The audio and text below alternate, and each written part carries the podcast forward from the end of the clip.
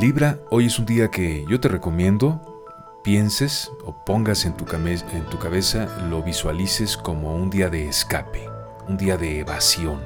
Así es, necesitas apartarte, relajarte, poner, eh, ponerte en tu centro, ¿no? concentrarte en ti mismo, mirar dentro de ti. Date tu espacio en lo sentimental, en lo amoroso, con tu pareja.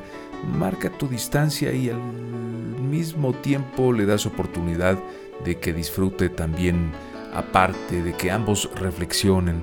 Eso es lo que hoy necesitan eh, ambos.